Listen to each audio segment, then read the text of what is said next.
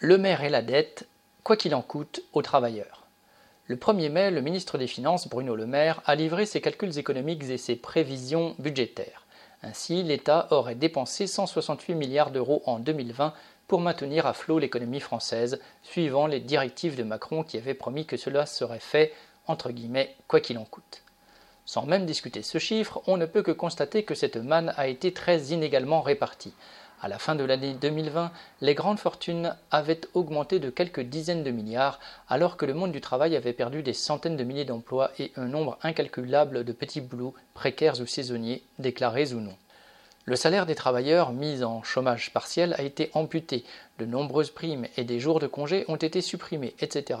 Le quoi qu'il en coûte aura donc en fait coûté cher aux travailleurs salariés ainsi qu'à nombre de petits et surtout de très petits patrons contraints d'interrompre ou de limiter leurs activités.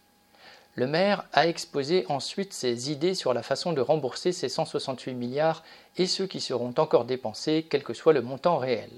Le ministre commence par la chanson douce. Le redémarrage de la croissance, créant de nouvelles richesses et de nouvelles ressources pour les finances publiques, suffira, espère-t-il, pour payer les dettes. Sauf que personne, ni lui ni Nostradamus, ne peut affirmer que croissance il y aura. De plus, les économistes, distingués ou non, ont cru discerner plusieurs périodes de mini-croissance ces dernières années sans que la dette publique cesse pour autant d'augmenter. Alors vient l'ère de la purge, dans lequel le maire préconise la poursuite des réformes. Il a cité celle de l'assurance chômage, qui prévoit de diminuer les allocations de centaines de milliers de sans emplois et dont le principe a été voté par les députés il annonce la poursuite de celle des retraites, telles que les travailleurs l'ont rejetée lors du mouvement de l'hiver 2019-2020, avec l'allongement de la durée de cotisation, la diminution des pensions, le calcul par points. Pour conclure son récital, le ministre promet une meilleure gouvernance des finances publiques.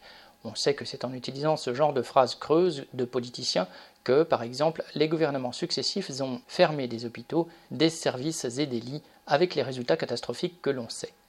Pour le maire et les siens, visiblement, il reste des hôpitaux à saccager, des écoles à fermer, des emplois utiles à supprimer dans les services publics. Avec ou sans pandémie, la dette publique a pour fonction essentielle de transférer le produit du travail social de la classe travailleuse dans les coffres forts de la classe parasite. Paul Gallois.